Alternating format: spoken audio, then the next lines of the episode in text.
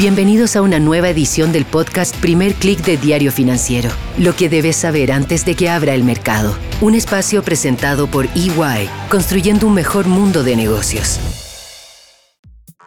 Muy buenos días, hoy es lunes 28 de noviembre, soy Marcela Vélez y desde Londres comento con ustedes lo que está pasando a esta hora en los mercados. Bienvenidos a Primer Click de Diario Financiero. Comenzamos la semana con la mirada puesta en China.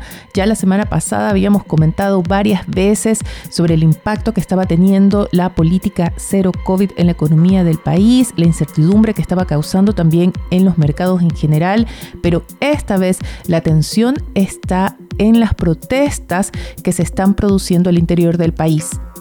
Estas manifestaciones son todo un hito, es un momento histórico lo que está pasando en China. Algunos lo están comparando con lo que pasó en Tiananmen Square en 1989.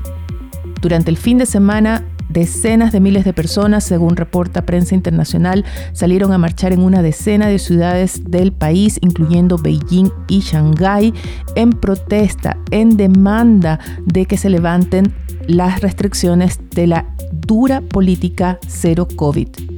Llama la atención que a pesar de la diversidad geográfica de las manifestaciones, las demandas son las mismas y que éstas han evolucionado desde su comienzo hacia el viernes, sábado por la mañana. Comenzaron demandando el fin de las restricciones, el levantamiento de las cuarentenas y han evolucionado hacia una demanda unificada por el fin del régimen de Xi Jinping y también del régimen del Partido Comunista.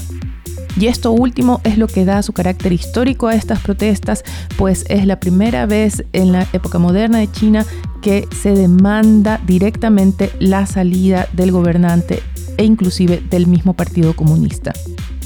La pregunta es, ¿cómo va a responder el régimen? ¿Relajará la política cero COVID para que tengamos en consideración y entendamos estas protestas? Todo esto comenzó después de un incendio que se produjo en un bloque de edificios en la región de Xinjiang y murieron 10 personas.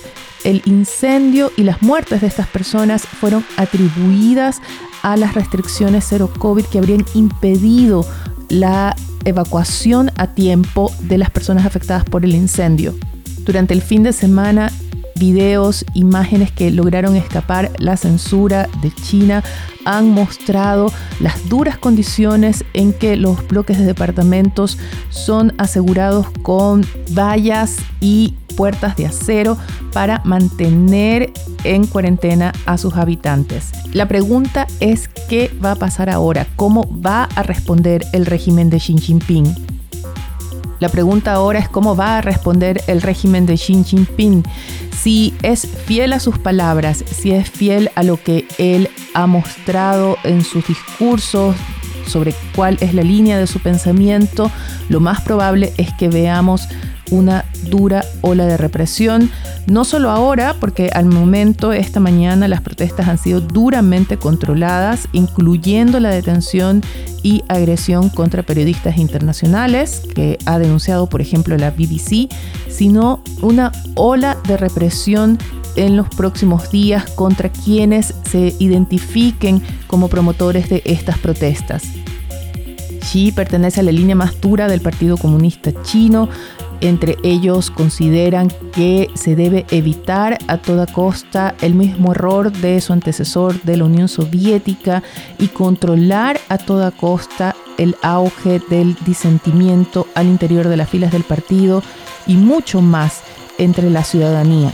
Así que lo más probable es que Beijing responda a esta ola de protestas con una ola de represión y no con un relajamiento inmediato de la política cero COVID.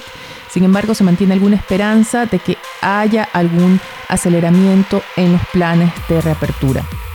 Por lo pronto, lo que el mercado está leyendo es que esto va a impactar aún más la demanda interna en China. Vemos una sesión de pérdidas generalizadas y especialmente una caída muy fuerte en el petróleo que cae ya casi 3% a 74 dólares por barril en el caso del petróleo WTI, su menor nivel desde diciembre de 2021. Las acciones en Asia operan también con pérdidas, lideradas por una caída del Hansen de 1,57%. En Europa los índices han ido ampliando sus caídas a medida que han pasado las horas. Comenzamos la sesión con caídas moderadas, pero en estos momentos el Stoxx 600 pierde ya 0,72% y son las bolsas de Alemania e Italia, dos mercados muy expuestos a China, las que están liderando las pérdidas. En el caso de los futuros de Wall Street, son las acciones tecnológicas las más afectadas. Tenemos empresas como Apple muy expuestas a China. Las acciones de Apple ya pierden más de 1% antes de la apertura. El Nasdaq cae 0,93% y el SP 500 cae 0,82%.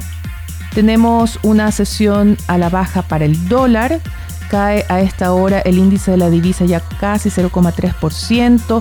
Esta es una reacción al fortalecimiento también del euro que recibe un impulso de declaraciones de miembros del Banco Central Europeo que descartan el riesgo de una sobrereacción de parte de los bancos centrales, advierten que si bien hay ciertas señales de moderación en el ritmo de alzas de precios, todavía es muy pronto para hablar de un cambio de tendencia en la inflación.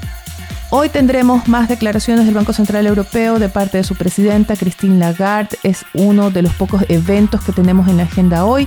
Lagarde expone ante la Comisión de Asuntos Económicos del Parlamento Europeo, así que los mercados van a estar atentos a sus palabras mientras esperan más señales sobre lo que va a pasar en China.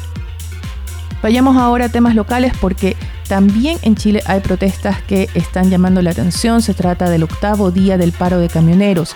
Diario Financiero reporta que el gobierno logró un acuerdo parcial, sin embargo las movilizaciones continúan en el norte y el sur del país.